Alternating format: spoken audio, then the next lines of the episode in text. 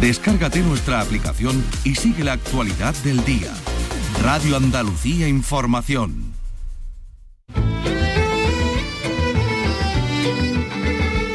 Andalucía es cultura. Con Antonio Catón. Radio Andalucía Información. Buenas tardes. Cádiz, capital de todos los que hablamos español y por tanto compartimos la misma visión del mundo. Capital de la lengua española. He encontrado en tu amor la fe perdida. Marina Heredia, pero también Carmen Linares y Arcángel van a poner la banda sonora este primer día del Congreso de la Lengua de Cádiz. Hoy ha comenzado Tempo de Luz se llama el concierto que va a comenzar esta tarde en el Gran Teatro Falla. Les vamos a hablar de este concierto, les vamos a hablar por supuesto de la inauguración que ha tenido hoy también como escenario este templo de la cultura de Cádiz y de las dos rutas que a los visitantes del Congreso de la Lengua le van a enseñar el Cádiz periodístico y la singular habla gaditana. La lengua es una herramienta y es la materia prima para la poesía. Hoy también lo vamos a comprobar a través del trabajo de Victoria León, poeta y traductora quien lograba el Premio Internacional de Poesía Hermano Machado con Secreta Luz y ahora vuelve con un poemario que tiene por título Flores de Fuego que ha publicado la Fundación José Manuel Lara. Victoria está con nosotros. Victoria, buenas tardes. Muy buenas tardes, encantada. Vamos a hablar de estas flores de fuego, pero no olvidamos que hoy es el Día del Teatro. Y se celebra, por ejemplo, en las calles de Jaén, donde está César Domínguez. César, buenas tardes. Hola, buenas tardes. El Teatro Escultura y su componente social no escapa a nadie. Al igual que aquellos seis personajes de Pirandello que buscaban autor, hoy son los actores los que han buscado al público por las calles de Jaén. Descuento no, pero tenemos una oferta especial que al cambio del alma le entregamos. De eso va este Día Mundial del Teatro, de explicar la conexión que se produce entre el espectador y el actor cuando contempla una interpretación en vivo. Les vamos a contar cómo va a ser el Festival Flamenco de Vejer que se ha presentado esta mañana, eh, aunque, en fin, cuán largo me lo fiáis, que decían los clásicos, porque va a tener lugar en agosto, del 2 al 6 de agosto, segunda edición tras el éxito incontestable de la primera, este pasado verano. Enseguida nos va a dar más detalles Carlos López pero también les hablaremos de una curiosa exposición, Exvotos, el arte de dar las gracias, pinturas religiosas de Blas, del artista archivonense Blas, que hasta el día 30, hasta el próximo jueves, va a estar presente, abierta, visitable en el Círculo Mercantil e Industrial de Sevilla, en la calle Sierpe. Esto y más en un programa que realiza Miguel Alba, que produce Ryan Gosto y que arranca con la actualidad que hoy pasa por Cádiz y por el Congreso de la Lengua Española. Carlos López, buenas tardes. Buenas tardes y a Cádiz nos vamos a un bastinazo de congreso que diría un gaditano en el argot local para definir este noveno Congreso de la Lengua que comienza hoy donde expertos y estudiosos del español analizan nuestro idioma actual y sus retos futuros. Con un solemne acto en el Teatro Falla, los Reyes han inaugurado el evento después de saludar a los gaditanos que los han recibido pues agolpados en las plazas del templo del carnaval. Muchos de ellos eran ancianos, de hecho, de una residencia. En el Teatro Falla continúa a esta hora Begoña Curiel. Hola, ¿qué tal? Buenas tardes.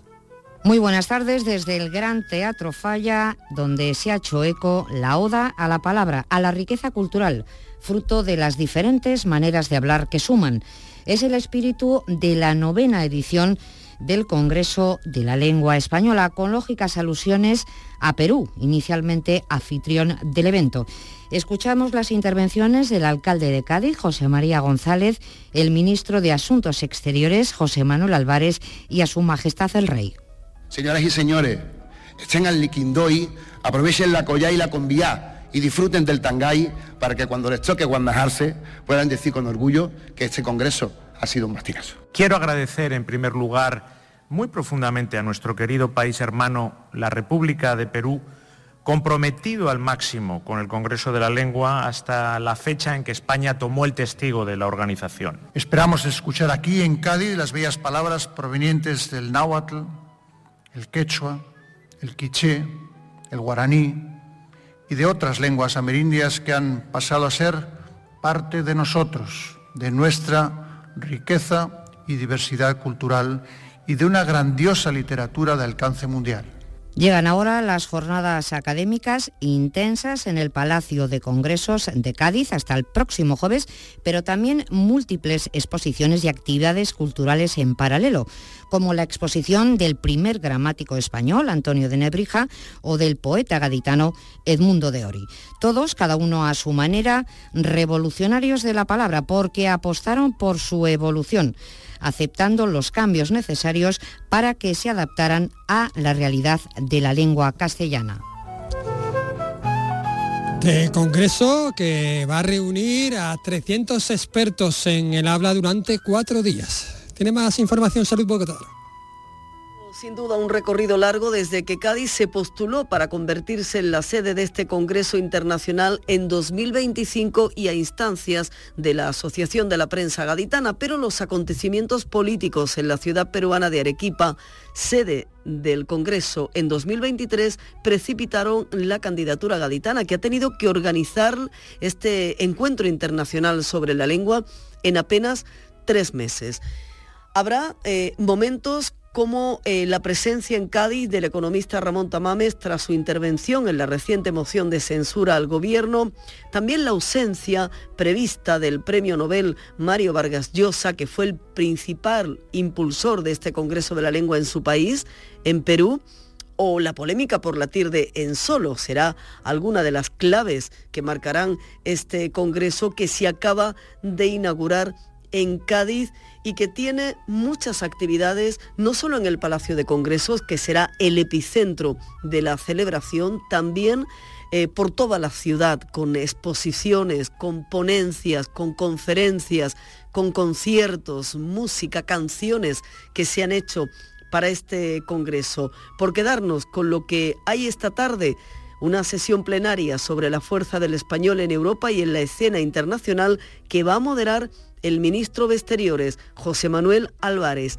y luego, de nuevo en el Teatro Falla, concierto inaugural para todos los asistentes, más de 300 eh, que van a disfrutar de un recital con Carmen Linares, Arcángel y Marina Heredia, Tempo de Luz. Tempo de luz, que envidia. Bueno, es que el español es el segundo idioma del mundo en hablantes nativos de los cerca de 7.000 existentes. 500 millones de personas, es nada, hablan nuestra lengua en todo el planeta. Nos lo cuenta Patricia Zarandieta. El español es una lengua rica y viva que debe permanecer siempre en contacto con la calle, así lo señala el director del Instituto Cervantes, Luis García Montero, en Canal Sur Televisión, ha asegurado hoy que nuestro idioma no está en peligro. En peligro no está, pero sí es verdad que con las nuevas tecnologías pues se puede tender a imponer abreviaturas, a desfigurar el lenguaje. Lo que es importante más que el miedo es tener sentido común. García Montero insiste en recordar a los académicos que el idioma es de sus hablantes y que son 1812, como la Constitución de Cádiz, las razones para celebrar este Congreso Internacional de la Lengua Española en la capital gaditana. Cádiz, viaje de ida y vuelta, Cádiz, referencia del liberalismo, Cádiz, foco andaluz de la historia de nuestro idioma, pues tiene por lo menos 1.812 razones para celebrar aquí el Congreso. El Instituto Cervantes divulga el español en 47 países.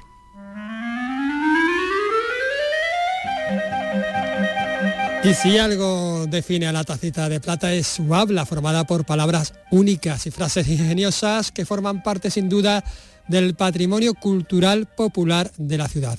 Jartible, Jibia, Carajazo, Liquindoy o Aguatapá. La gaditana Mariló Rico nos hace un repaso por algunas de estas genuinas expresiones de habla gaditana.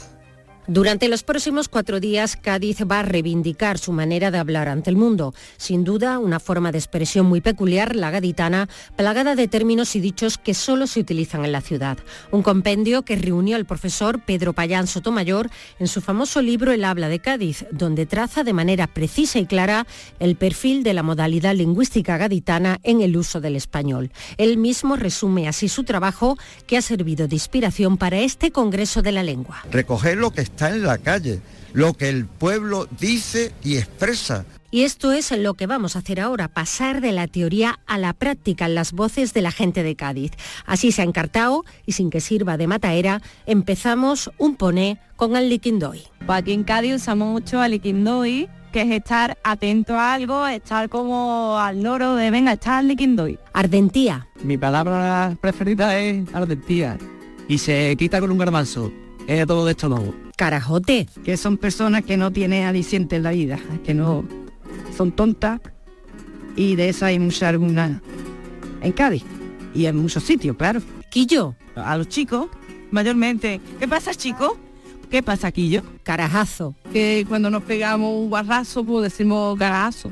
Chícharo. Es guisante, pero aquí decimos chícharo. Punto y pelota.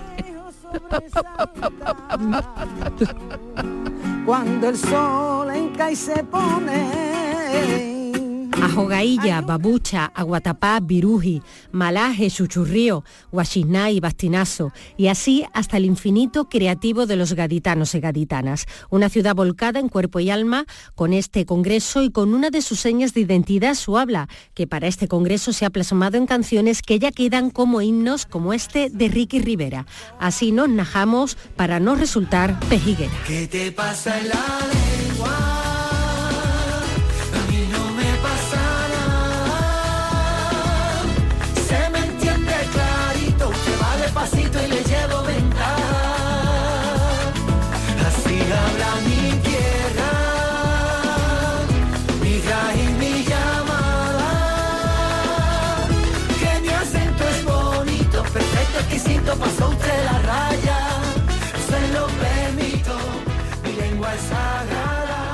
Pues le vamos a hablar ahora de teatro.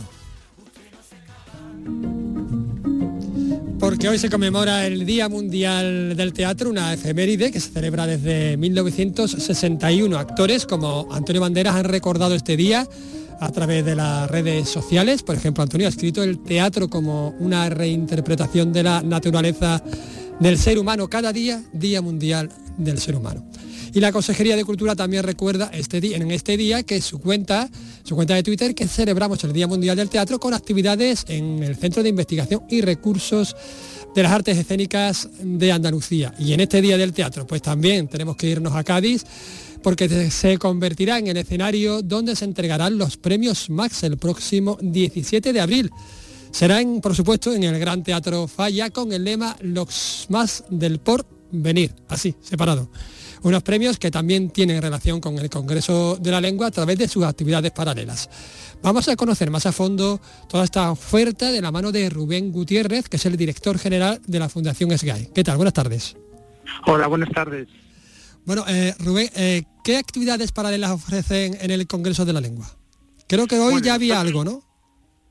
Bueno, hoy a las seis y media, antes justo del, concierto inaugural, en la plaza del, Gran Teatro Falla tendrá lugar una cajoneada donde se han juntado dos percusionistas, un percusionista de acá y un percusionista peruano, y con un grupo de unas 64 personas estarán repitiendo ritmos y haciendo, digamos, estableciendo ese lenguaje común, ¿no? de, un, de una música que viene de un instrumento que, vino de allá, pero que se ha hecho ahora mismo más mm, casi igual de icónico, no diré yo que la guitarra, pero casi casi, ¿no? Y, poder mostrar esa, esa fraternización en esta actividad justo en la plaza del Gran Teatro Falla, pues yo creo que es algo importante, ¿no? Nosotros colaboramos en esa actividad junto con la Real Academia de la Lengua Española y el Instituto Cervantes. También hay algo de rap, creo que dentro de unos días, ¿no? Efectivamente, sí, en, será en Baluarte el, miércoles. Hay primero un pequeño taller para que la gente se pueda acercar, ¿no? A conocer un poquito de, cerca cómo los y las raperas mm, improvisan en tiempo real cuando realizan sus exhibiciones y sus mm, peleas de gallos y después habrá una, una exhibición con raperos de distintas partes de, Iberoamérica y, estará eh, de aquí la, rapera Niki de TN. Mm. Bueno, volviendo a la ceremonia de los premios más de, la, de esta 26 edición, la edición número 26, eh, que va a tener, por cierto, un acento, un marcado acento gaditano, ¿no? Creo que está por ahí Ana López, ¿no? José Troncoso. Sí, Ana López Segovia, José Troncoso, sí, sí, y esa es una de las es decir, cuando desde la desde las GAE, a través de la fundación, ¿no? Hacemos los los MAC, nuestra idea es itinerar porque es una manera también de poner el foco sobre las realidades escénicas a lo largo de todo el territorio del, del Estado español, ¿no? En ese sentido es, es, muy distinto, por ejemplo, las artes escénicas, el teatro, la danza, uh -huh. a otras manifestaciones como pueda ser el cine, que son muy complejas también de hacer, pero que una vez se hacen, pues las películas se emiten en todas las pantallas de cine, las que aún queden, pero también en todas las plataformas, es decir, tiene una difusión estatal potencial máxima, ¿no? En cambio, lamentablemente, las artes escénicas todavía no gozan de unos aparatos de distribución, es algo que es también más caro, a veces las comunidades autónomas se quedan en lo que se hace desde las comunidades autónomas y no se trabajan en giras conjuntas, faltan también, digamos, herramientas por parte de las instituciones estatales, de tal manera que hay mucha parte del conjunto de España que no conoce lo que se está haciendo en las artes escénicas en otros sitios, ¿no? Y más allá de las, bueno, pues las megacapitales que pueden ser Madrid y, y, Barcelona, pero claro, es que el resto del Estado español pues es muy, muy grande y con mucho talento en lo escénico. Y efectivamente, las cada gala de los premios Max que nos desplazamos adquieren eh, el acento de donde se hace, ¿no? Y es una manera de poner en valor también a los artistas, pero incluso también a todos los profesionales involucrados, pues desde el equipo de peluquería, maquillaje, bueno, pues todo eso lógicamente se hace también con, con profesionales del tejido local, ¿no? Del tejido, en este caso, de, de Cádiz, porque es una manera también de, de ponerlos en valor, ¿no? ¿Y, ¿Y, por qué el lema de, de, este año el teatro del porvenir, así como, como separado? Pues, sí, pues a ver, yo creo que ahí los, los directores de, de, la gala han intentado ya, intent, que es difícil, ¿no? Intentar salir de este escenario apocalíptico en el que estamos, ¿no? Ya se verá. Además también esa mención a, a la cosa apocalíptica no es, no es gratuita. Uh -huh. y, y pensar en el, en el futuro, ¿no? Un futuro que evidentemente debe tener en cuenta todo lo que nos ha pasado y lo que nos está pasando, pues desde la, la parálisis absoluta, ¿no? Que supuso la, la, aparición del COVID, hasta ahora mismo la guerra en Ucrania, los conflictos sociales, los conflictos económicos, bueno, pues sin tener en cuenta todo eso, ¿no? Digamos uh -huh. que pueda en un momento dado dar la sensación de una sociedad eh, complicada, ¿no? O con pocos visos de tener un, un futuro, un porvenir, la, la, reflexión que van a hacer desde un punto de vista, además también donde cabe la comedia, donde cabe la risa y donde cabe sobre todo la esperanza, ¿no? Pues es plantear la, el papel del teatro ahí. Y de, yo vamos, nosotros hemos visto ya algunos pequeños uh, esbozos de la escenografía, conocemos bien el guion de la gala y, y, estamos seguros de que va a ser una, una gala muy, muy recordada ¿no? y muy bonita, porque claro, a diferencia de otras galas, ¿no? de entregas de premios, en los premios Max siempre intentamos contar una historia, ¿no? por eso siempre están detrás creadores escénicos que y al final nos da siempre mucha pena porque es algo totalmente efímero, ¿no? pero que realmente hay detrás una historia que podría, entre comillas, ¿no? Pues ser objeto ha sido una producción, ¿no? Pero, y esta yo creo que va a ser muy bonita, se está haciendo un esfuerzo tremendo, tanto por parte del equipo del teatro, del equipo del ayuntamiento, como el trabajo que estará haciendo Ana López Segovia y José Troncoso, que está haciendo espectacular. Pues aquí lo contaremos, esta gala son 20 categorías el próximo 17 de abril. Muchísimas gracias por atendernos. Rubén Gutiérrez, director general de la Fundación Sky. Muchas gracias a vosotros. Buenas tardes. Buenas tardes.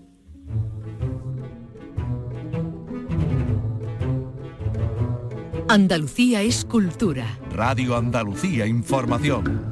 Pues seguimos hablando de teatro porque también se celebra en las calles, por supuesto, este día de Jaén. Por ejemplo, los profesionales de las tablas lo han sacado a la calle para explicar qué significa para ellos y para la sociedad. Lo cuenta César Domínguez. Hacer teatro puede ser sinónimo de fingir, pero sobre todo es sinónimo de sentir, de imaginar, de ser otra persona o de tener otra vida. El Ferrari, la boda, la carrera de ingeniero. Abogado. Eso. Bueno. También es un aguijón a nuestras conciencias, una crítica a nuestro modelo de vida o una descripción perfecta de lo que es el amor, el sufrimiento o la risa. De eso va este Día Mundial del Teatro, de explicar la conexión que se produce entre el espectador y el actor cuando contempla una interpretación en vivo. Carmen Gámez, presidenta de Proteja Jaén, cree que esa magia tiene dos direcciones. El teatro ayuda muchísimo, por ejemplo, en la relación a los niños y niñas. El teatro es lo que te salva cuando ocurren grandes crisis, como no ha pasado ¿no? con la pandemia. El teatro es lo que te hace ser aún más humano, el que te hace entender a otras situaciones, el que te hace ser más crítico, más tolerante. Al igual que aquellos seis personajes de Pirandello que buscaban autor, hoy son los actores los que han buscado al público por las calles de Jaén. Pues me firma esto con sangre y ahora vendrá el chico a traerles el pedido.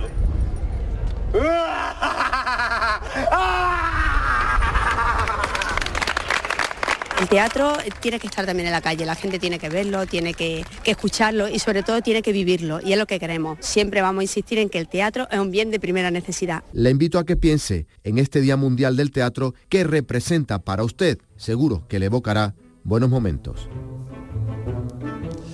El teatro siempre nos evoca buenos momentos, un par de apuntes. Esta noche se entregan los premios Talía, organizados por la Academia de las Artes Escénicas de España. Bueno, son unos premios que nacen con la intención de ser el equivalente a los Goya dentro de las artes escénicas. La estatuilla, por cierto, que pesa 3 kilos y medio, es obra del artista contemporáneo malagueño José Luis Puche. Esta primera edición contará con el musical Company, dirigido por Antonio Banderas, como la producción con mayor número de nominaciones. Y también recordaremos hoy a María Kodama, que ha muerto a los 86 años de edad en Buenos Aires, eh, viuda y custodia del escritor argentino Jorge Luis Borges, la traductora y profesora de literatura. Custodiaba, como decimos, el legado literario de Borges desde 1986. Y ahora vamos a hablar de flamenco.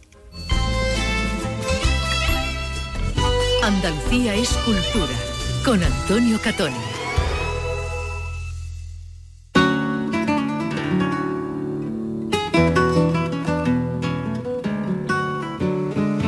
Porque hoy se ha presentado en la sede del Instituto Andaluz de Flamenco aquí en Sevilla la segunda edición del Festival Flamenco de Vejer de la Frontera. Sí, en Cádiz. Este año se amplía a un día más y será más veraniego porque no se realizará en septiembre sino del 2 al 6 de agosto. Entre los nombres propios pues encontramos a Lucía Álvarez La Piñona, reciente premio Lorca, Jesús Méndez, Antonio Reyes, Mercedes de Córdoba, Eduardo Guerrero o estas que escuchamos, las migas. Sobre todo este asunto nos han atendido muchas personas. Vamos a empezar escuchando a la directora del certamen, a Charo Cruz. ¿Qué tal, Charo? ¿Otra vez de nuevo aquí? Pues nada, muy contenta de poder estar aquí ya por segundo año, en esta casa que nos acoge también aquí en Sevilla y con mucha ilusión para la segunda edición del festival. Segunda edición que amplía fechas, ¿no? Porque se amplía un día más. Sí, ampliamos un día más y hemos cambiado de fecha, la pasamos a agosto. Va a ser del 2 al, al 6 de agosto pegadito al verano, ¿no? El año pasado fue en septiembre. Claro, el año pasado fue en septiembre, que nos cogió cuatro días de mucho frío, aunque fueran los primeros días de septiembre. Y bueno, queríamos que probar aquí realmente con estas fechas que aquello está lleno de turismo y tenemos muchas ganas también de acercar a un público nuevo, aparte de los aficionados, acercar a un público que se enamore del flamenco. De hecho, Charo, llevar este festival más pegado, digamos, al verano también favorece las actividades en la playa, que también creo que, es otra de las novedades, ¿no?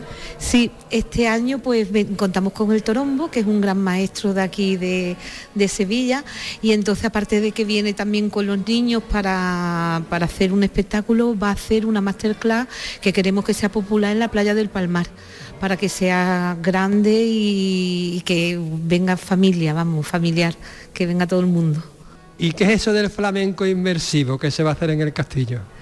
Pues esto es un, flamenco que aparte que de la importancia que el inmersivo tiene lo que es en el espacio, pues también se trata de que el, que el público que viene participe, se vea integrado inmerso, que por eso es la palabra, inmerso en el espectáculo.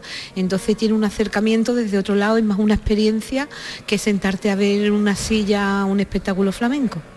Siempre, digamos, estáis explorando esa, ese- esa línea de actividades, ¿no? Porque yo recuerdo el año pasado aquel carnicero... Paco Melero, Paco Melero, además fue increíble el día, o sea, fue súper emocionante. Yo no me creía que parecía que llevaba toda la vida en el escenario. Entonces, claro, lo que tratamos es eso, de, de traer siempre pues actividades más frescas, que se estén, actu- que estén actualizadas, porque queremos también que se acerque todo tipo de público a- al flamenco. Expandirlo, ¿no? Eh, Expandirlo. Claro, evidentemente fomentarlo y hay ya muchas miradas, diversas miradas y atender a todas esas miradas que hay hoy en el flamenco. Bueno, pues háblanos un poquito de la programación, ¿no? ¿Qué destacarías tú? Bueno, pues este año también hay como novedad que también es importante, al ser verano utilizamos más la noche. Entonces, en uno de los espacios que son el, digamos, como el principal, pues hemos dado mucho, también mucho privilegio relieve a lo que es la música. Entonces son conciertos. Eso también nos, nos gusta como idea porque hay partes de músicos y en estos conciertos que atrae un público que no está tan acostumbrado a consumir flamenco.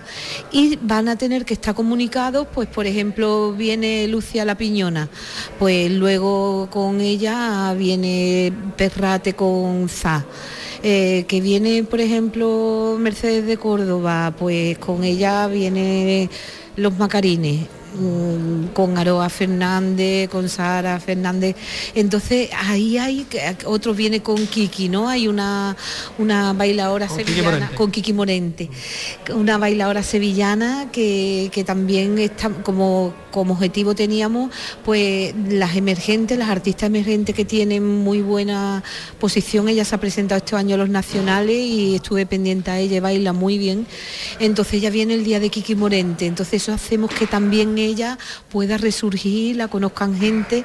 Y este es nuestro objetivo de juntar esta esta vamos, estas, estas dos vertientes. Estos dos polos, ¿no? De, de gente más conocida con gente, Claro. eh, digamos, que va, que va Claro, despuntando. y de músicos que hacen un, a veces como un flamenco más, más pop, Sí. Perrate con Zaz es Claro, bastante experimental, sin embargo Lucía es, siendo experimental es más tradicional. Exactamente, entonces cada uno va, Eduardo Guerrero viene, pero viene con Antonio Lizana, que es de jazz, entonces cada concierto tiene un, un- un carisma diferente, pero eso hace que atraiga diferente público, que en definitiva luego van a ver, por ejemplo, viene el primer día con Jesús Méndez, también vienen las migas, que se llevaron este año un Grammy, y ellas vienen con Jesús Méndez, que es de la plazuela, entonces estoy haciendo esas cosas, esas relaciones, para poder atraer y que lo consuma todo el mundo, porque al final lo bueno le gusta a todo el mundo.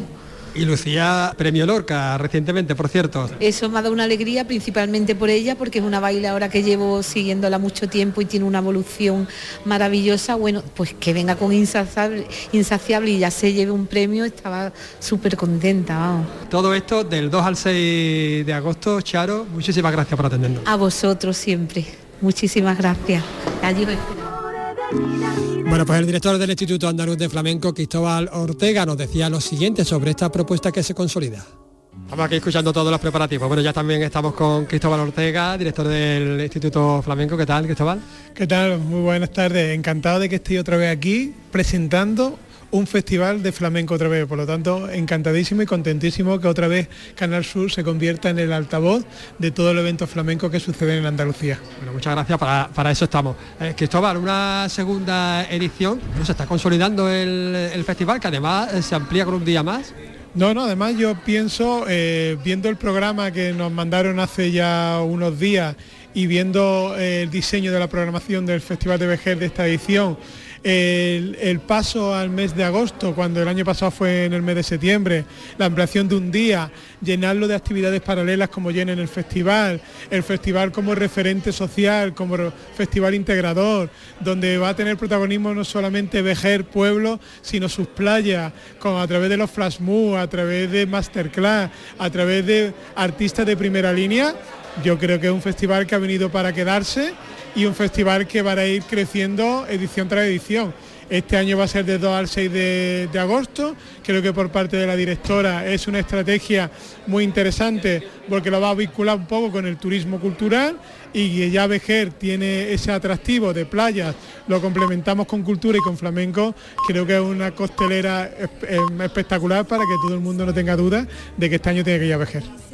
Por supuesto que sí, y con el apoyo del Instituto Andaluz del Flamenco. Muchísimas gracias, Cristóbal Ortega. Muchísimas gracias a vosotros. Pero también nos ha atendido algunos de los artistas, ¿eh? los Macarines, Sara Chan- Sánchez y Joselito Aceto, pero eso lo vamos a escuchar mañana.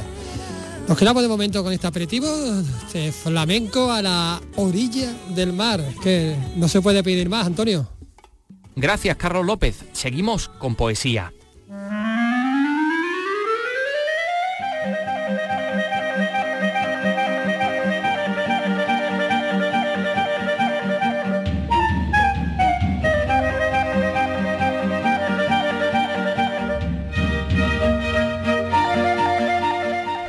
Luna, qué silencio tan puro en tu luz blanca.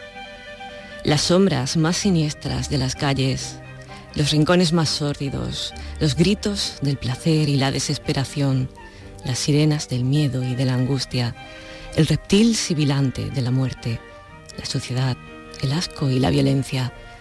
Todo lo bañas en tu nibia lumbre, en tu serena llama de cristal. Qué mágico silencio el que derramas sobre la noche atroz de nuestro mundo. En la voz de Victoria León, poeta, traductora, que nos ha leído un, un texto, un poema, efectivamente, de su último poemario. Bueno, ustedes la conocerán porque lograba el Premio Internacional de Poesía Hermanos Machado con Secreta Luz y ahora vuelve con este poemario que tiene por título Flores de Fuego. Fundación José Manuel Lara, colección Vandalia, Victoria León, ¿qué tal? Buenas tardes, bienvenida. Muchas gracias, encantada de estar aquí. Buenas tardes. Gracias por esa preciosa lectura que has eh, elaborado. Oye, que no todo el mundo lee sus propios poemas con... A mí me gusta mucho leer en voz alta y me ¿eh? gusta, me- siempre me ha gustado mucho la lectura en voz alta de, de la poesía. Pienso que es, eh, es una, una parte de- del disfrute eh, poético muy importante. A mí fue la que diría incluso que me atrajo de niña, la que me, me llevó a, al primer acercamiento con, con la poesía. Mm. Y, y disfruto mucho de, de la lectura en voz alta. Y se nota. Bueno, eh, estas flores de fuego, eh, el título, por cierto, está, eh, está sacado de una metáfora de Emil Cioran, del, del poeta rumano, con el que creo que además eh, tienes una similitud fundamental, que es el insomnio. El insomnio, efectivamente. Que no sé si es una maldición, un espacio para la creatividad o ambas cosas a la vez. Ambas cosas. El propio Cioran exploró mucho esa idea y yo creo que eh, todos los que en algún momento de nuestra vida hemos sufrido, hemos padecido el insomnio, conocemos las dos vertientes de, de esa realidad con la que hemos convivido. Eh, una es la negativa, la de que eh, mm, amanecer después de una noche de insomnio es como amanecer a una segunda realidad, a otro plano diferente en el que vive la gente descansada y feliz. Pero al mismo tiempo la noche es muy inspiradora. La noche y la soledad de la noche, que es un tipo de soledad muy especial, es muy creativa, es, eh, hay una especie de, de sonambulismo eh, ar- artístico muy interesante y, y, bueno, muchos de mis poemas han surgido de, de ahí, Mm. igual que muchos de los libros de Cioran también surgieron Sí, de, magnífico. Cioran, por cierto, no, no se lo pierdan. Hay un tufillo de Cioran importante. Sí, me, me marcó mucho en este, sobre todo en los primeros poemas del libro, la lectura de las cimas de la desesperación, que no es que sea un título precisamente optimista, pero es, eh, es un libro bellísimo, su, su primer libro, una obra eh, juvenil de, de este gran genio. Y, y la, la belleza metafórica de, de Cioran es muy, es muy atrayente y muy, muy fértil y, y a mí me, me dio la, la idea de- de- del título del libro. Han mencionado la soledad, que es el gran tema de, de las cuatro secciones en las que está dividido, aunque hay un poco de todo, ¿no? Eh, pero tú como traductora, además de, de, de- de Shelley, de Mary Shelley, de Wilde, de John Ruskin, eh, bueno, los anglosajones tienen dos tipos de soledad, ¿no? La loneliness y la solitude, ¿no? Eh, que significan cosas distintas, ¿no? Las dos son especialmente inspiradoras, es decir, la soledad que te imponen los demás y la soledad que tú te autoimpones porque quieres encontrarte contigo misma. Las dos son igualmente inspiradoras. Las dos yo creo que son experiencias para lo bueno y para lo malo universales, a las que todas las personas nos tenemos que enfrentar en alguna vez, eh, en alguna ocasión. Y entonces uno de los aprendizajes de la vida quizá consiste en, enfrentarse a ambas y en, saber extraer de cada una eh, lo más enriquecedor y lo más positivo y mm, no incurrir nunca ni en el ensimismamiento que, nos lleva a apartarnos de los demás, a, tomar un camino eh, donde la soledad puede ser incluso destructiva, puede ser empobrecedora. Eh, y utilizar la soledad para lo contrario. Eh, una de las maneras de, establecer ese puente de la soledad a los otros, a, la vida, al mundo, es precisamente el arte y la poesía en, concreto. Mm, soledad.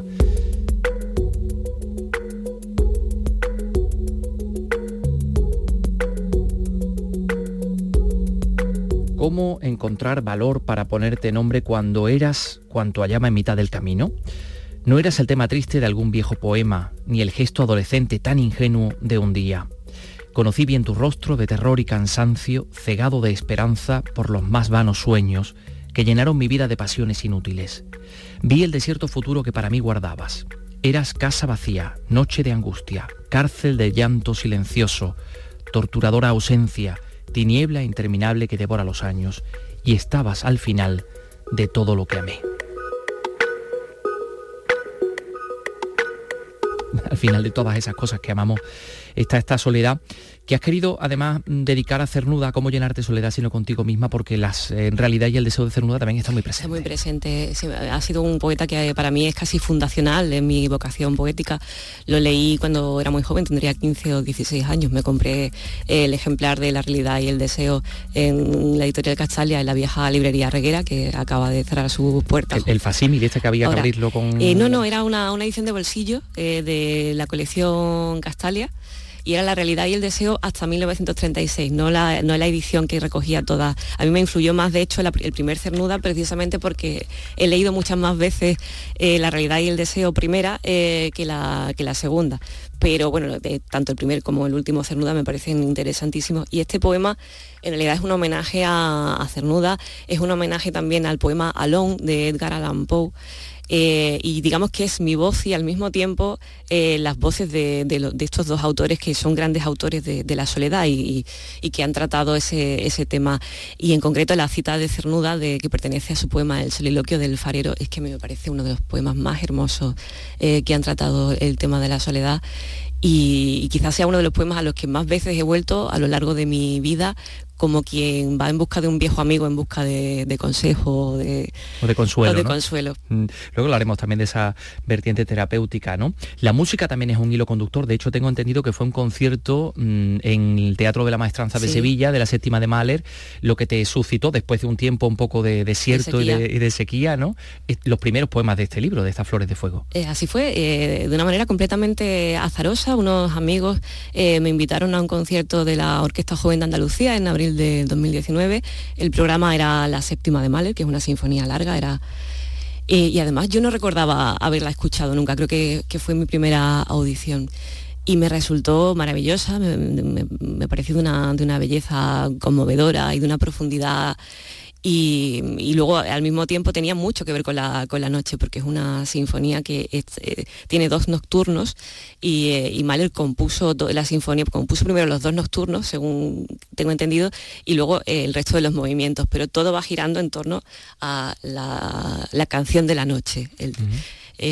y, bueno, y los primeros poemas de, de, mi libro surgieron de esa misma noche, se esbozaron en esa misma, unas horas después de esa primera audición y, luego toda esa sección del libro, que es la primera, eh, se tiene en común que todos los, poemas eh, llevan la palabra noche o sus vecindades, mm, eh, el alba, el amanecer, en cada uno de ellos. Y, me fue guiando la propia sinfonía a través de ese paisaje nocturno. Fue un, un hallazgo muy, muy bonito. Está el recuerdo y el olvido, están las ausencias, la ausencia de ese viejo mastín eh, gigante que parece que lo está uno viendo, las ausencias que tu madre, eh, digamos, explora en una tarde de, jueves santo, ahí está la mirada al pasado, son partes de este, de este libro. Y, la cuarta, el alma, el alma del mundo que celebra el amor y el, y el deseo, me voy a ir a la página 97 para leer, a ver, aquí que lo tengo, aquí está, esta ofrenda, ¿no?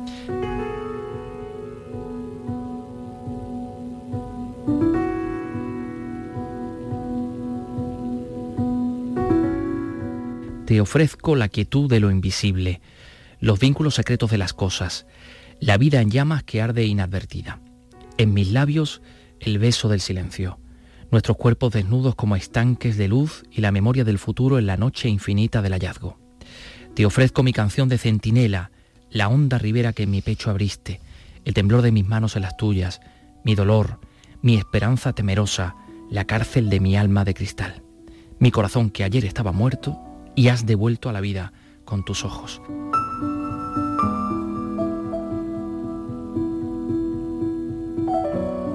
Esta es la parte celebrativa al final. ¿Por qué mm, todo acaba aquí? ¿Por qué, ¿Cuál es el recorrido que te ha hecho Cronológicamente son los últimos, los poemas que, escribí más, recientemente. Eh, no es exactamente un orden cronológico, pero sí, eh, cada una de esas partes del libro se corresponde con un año de estos últimos años, de, 18, de 2018 a 2022 son los poemas más recientes y, se corresponden eh, después de esta época un tanto oscura y solitaria que vivimos en, los tiempos de la pandemia, que nos, sentimos eh, que hubo un paréntesis, una interrupción del curso de la vida y, ese ensimismamiento obligado de la nueva normalidad, de la distancia social.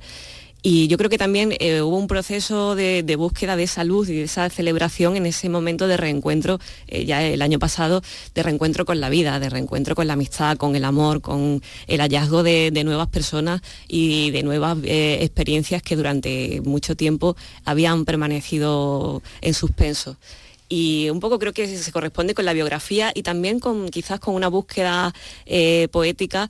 Mi anterior libro era un libro muy elegiaco, de, tono... Eh, Secreta luz de tono mucho más, había, eh, creo que también había luz, de hecho su, está en el mismo título, pero una, era una luz más apagada y, y, unos tonos más elegíacos. Y también como poeta, en el segundo libro yo creo que buscaba experimentar con distintas formas y también, importantísimo, con distintos tonos. De ahí que la búsqueda del tono celebratorio fuera mm, al mismo tiempo una pretensión artística de, experimentación, de, avanzar eh, en mi obra eh, y al mismo tiempo casi una imposición biográfica, ¿no? porque coincidió con un momento luminoso y con un momento celebratorio por sí mismo. Mm, y luego ya aparte que la luz de por sí está presente en la poesía hecha en la Andalucía tiene un digamos, un ramalazo de luz no, importante siempre. La tiene y además en cuanto, eh, también en el sentido de la claridad formal. Eh, yo creo que la poesía meridional, la poesía andaluza se caracteriza hay toda clase de poéticas, ¿no? Pero hay una gran corriente, lo que se ha llamado la estirpe de Becker, eh, de gran luminosidad, de gran transparencia y claridad en, el lenguaje que, utiliza esa poesía. Las cosas que se entienden, la poesía que se, entiende. La poesía que busca un público amplio y, no por ello renunciar a ninguna otra búsqueda de índole estética ni de profundidad eh, eh, de contenido, que no, es en absoluto incompatible, pero que una poesía que siempre busca la lengua natural, lo que yo llamo la lengua natural. Poesía que cura también, ¿no? Variación sobre un clásico, a José Daniel M. Serrayé. Vivir en el vacío es imposible. Aburguesarse en el abismo un día sin vecinos de alma. No sirve para, para ser en plenitud. Por eso os doy las gracias, compañeros, que no dejasteis que me fuera sola al país del olvido y la renuncia, ni a las frías estepas del desengaño cínico, y celebráis conmigo todavía la risa y la cerveza, las calles soleadas, la dicha de estar juntos el tiempo que nos dejen, como dijera un sabio amigo nuestro, los deseos sencillos también hay en el encuentro de la belleza y en el encuentro con la poesía un elemento, digamos, terapéutico, ¿no? Lo hay, lo hay. Eh, Aristóteles eh, ya hablaba de la, de la catarsis, que era un término médico, que significa algo así como depuración, y eh, que era eh, el sentido de, la, él lo aplicaba a la tragedia. Luego otros teóricos ya del Renacimiento lo aplicaron incluso a la poesía lírica y yo creo que por supuesto la poesía tiene un, componente catártico, un componente eh, terapéutico que sirve para mm, para asumir muchas cosas que son difíciles de asumir en la vida, la pérdida, el duelo, el desamor, las separaciones de, los exilios, los momentos de soledad. Eh, lo ha tenido a lo largo de los siglos y yo creo que nunca dejará de tenerlo. Mm. ¿Qué te aporta la traducción a la poesía? Un idioma encierra otra forma de ver el mundo que a veces puede resultarnos a nosotros poética, ¿no? Claro que sí. Eh, es un viaje de, exploración, es una aventura continua la traducción y es un viaje pues, a través de otras voces, de otras culturas, de otras lenguas, pero al mismo tiempo también un viaje por tu propia voz. Eh, yo lo comparo muchas veces con el trabajo del actor. Eh, el, trabajo de los traductores se parece mucho al de esos actores que en el teatro o en el cine, cada vez que comienzan a prepararse un nuevo papel, tienen que probar una nueva voz, tienen que es un proceso muy similar de inmersión en el, personaje, en el autor que, te toca eh, trasladar a tu lengua y, ahí eh, ves tus propias posibilidades, ves cosas que no se te habría a lo mejor ocurrido hacer en otras circunstancias y a lo mejor traduciendo a Mary Shelley o traduciendo a Hugo Foscolo, pues encuentro claves de, mis propias posibilidades como escritora que no habría encontrado de otra forma. Mm. Pues si te parece vamos a, marcharnos eh, con estas flores de fuego, que es el poema de hecho que abre eh, el poemario mm, eh, homónimo. Y, que además es una clave para entender la poesía. Nos encantaría que le pusieras fin con, tu lectura. Flores de fuego. La poesía es el puente que une nuestra nada con la nada del mundo para hacer que de ellas nazcan flores de fuego cuya luz nos redime por redimirnos con esta poesía, Victoria León. Gracias, Antonio.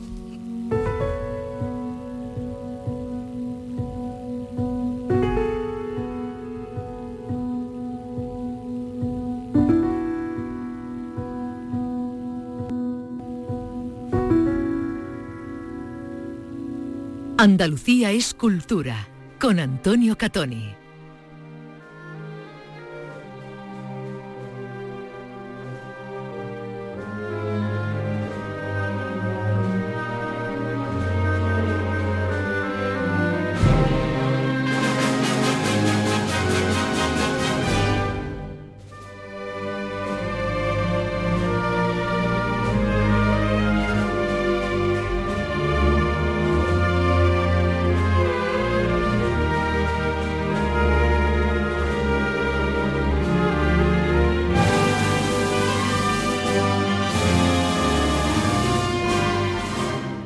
Hasta el próximo día 30, hasta el próximo jueves, se puede visitar en el Círculo Mercantil de Sevilla, en la calle Sierpes de, la capital hispalense, una exposición muy particular que tiene por título Exvotos, el arte de dar las gracias. Son las pinturas religiosas de Francisco Javier Toro, el artista archidonense eh, conocido como Blas, que está con nosotros y además se encuentra en estos momentos en el, en el Mercantil. Blas, buenas tardes. Muy buenas tardes, Antonio. Bueno, eh, estamos mm, en una exposición, te encuentras en una exposición en la que se exponen una, em, centenares de, votos que eh, de alguna manera son una reinterpretación tuya de los particulares eh, votos ¿no? que podemos encontrar en cualquier sitio de Andalucía. Em, nuestra forma de, nuestra religiosidad popular, digamos que mm, hace distinguible mm, los, los votos de Andalucía de los que podamos encontrar en cualquier otro sitio del ámbito católico. Bueno, nuestros votos andaluces son los mismos votos que luego se reprodujeron y en América son, bueno, pues son las ofrendas que se le hacen pues a los dioses, a Dios, a los santos, a la Virgen, cuando se te cumple con un favor. Pero yo circunstancialmente desde, desde el año 2017 pues sí que recuperé con esta técnica, con este género, y bueno, pues son 200 piezas que forman parte del discurso devocional de muchísimas imágenes, tanto de Sevilla, de su archidiócesis, como también de distintos lugares como puede ser Andújar, porque todos sabemos que la Virgen de la Cabeza toda ya la gran devocionalidad que tiene, como es el Rocío, como Antequera, Archidona, Loja, el puerto de Santa María, bueno, es algo muy curioso, pero también es un género como renovado, pues aquí precisamente se estoy viendo con un epoto de la Macarena, que fue con un armado que se lo regalas a su novia con motivo de la aprobación de sus oposiciones, como, como se, pues son los nuevos milagros. Son los nuevos milagros. sabes que los seres humanos pues creemos y también pues tenemos fórmulas pues para dar las gracias. Por eso se llama el arte de dar la Ujú. gracia. Estamos hablando de votos artísticos, evidentemente, esos cuadritos Eh, de, que son, que bueno, son pues tienen una técnica, exactamente, una técnica, eh, digamos, eh, naif en muchos casos, ingenua, eh, en la que se va contando cómo se ha sucedido un milagro. Nada que ver con esos otros votos que, por ejemplo, pues yo recuerdo haber visto en el Santuario de Consolación de Utrera, ¿no? Los, los trajes de novia, las pelucas, las piernas de cera, todo ese tipo de cosas que, en fin, yo creo que hace poco los retiraron, por ejemplo, de este sitio porque hay algunos votos que, que, mm, a, digamos, a nuestros ojos de hoy del siglo XXI nos resultan muy extraños, ¿no? Y más son quizás hasta escatológicos, como ya la tripita del niño cuando nace, el velo, según qué persona ya le puede dar un mal rollo, como, como dice la gente joven.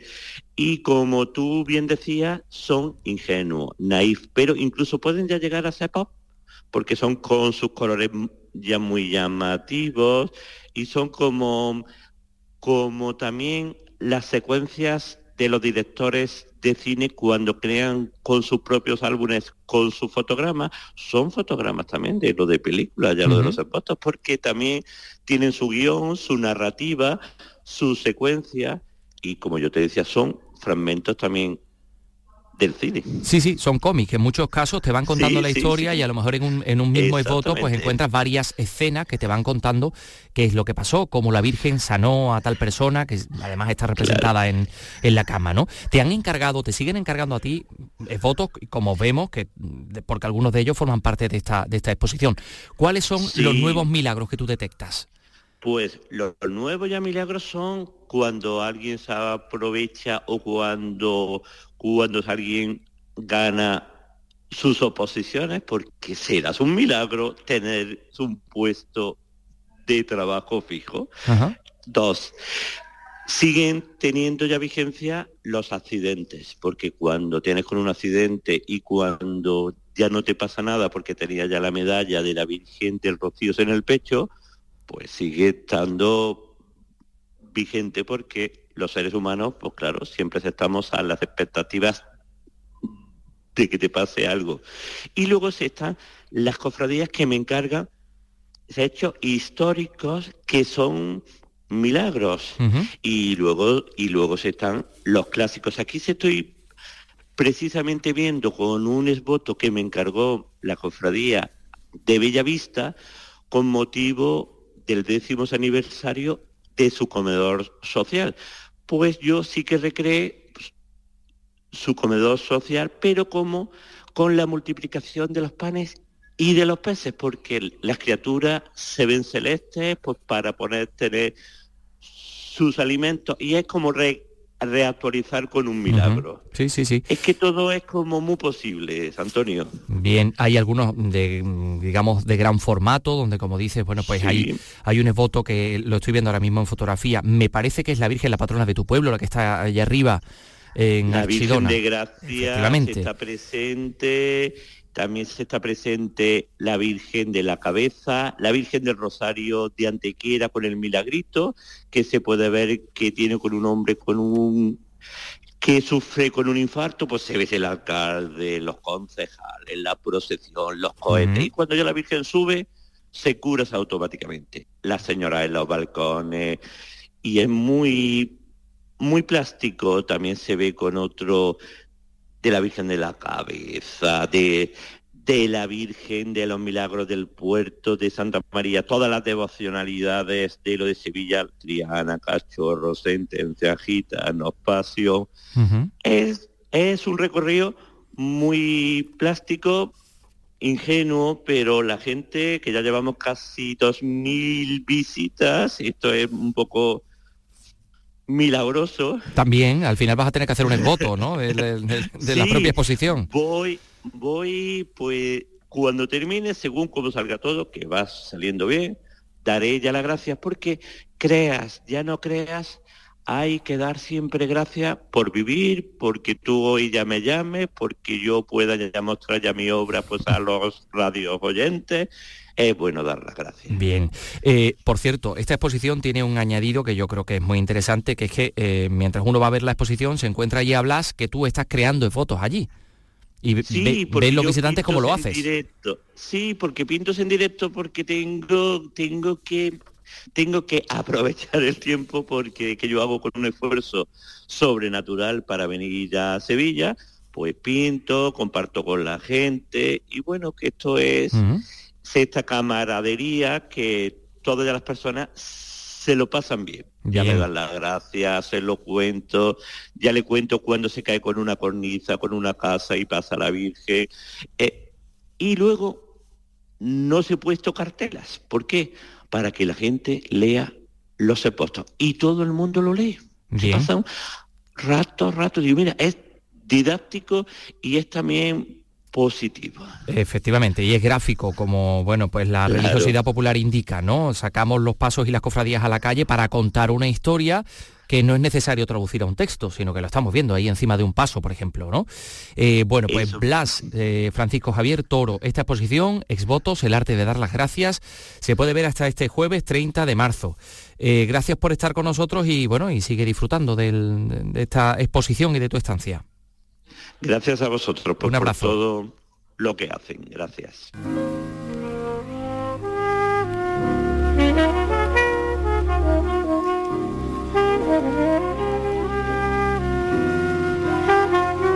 Aunque se nos marchaba hace 33 años, tal día como hoy, nacía en Nueva Jersey en 1924 Sarah Louise Vaughan, conocida como Sarah Vaughan y apodada Sassy, o también la Divina, una de las grandes cantantes de jazz de todos los tiempos.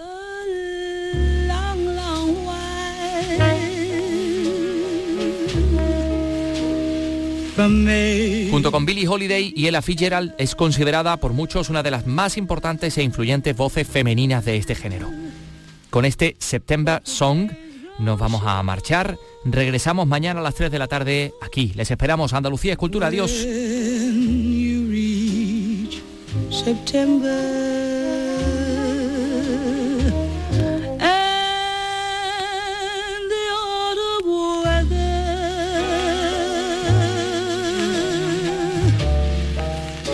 turns the leaves to flame.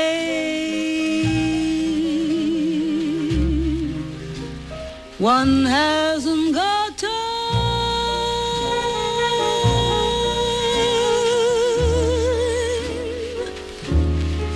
the way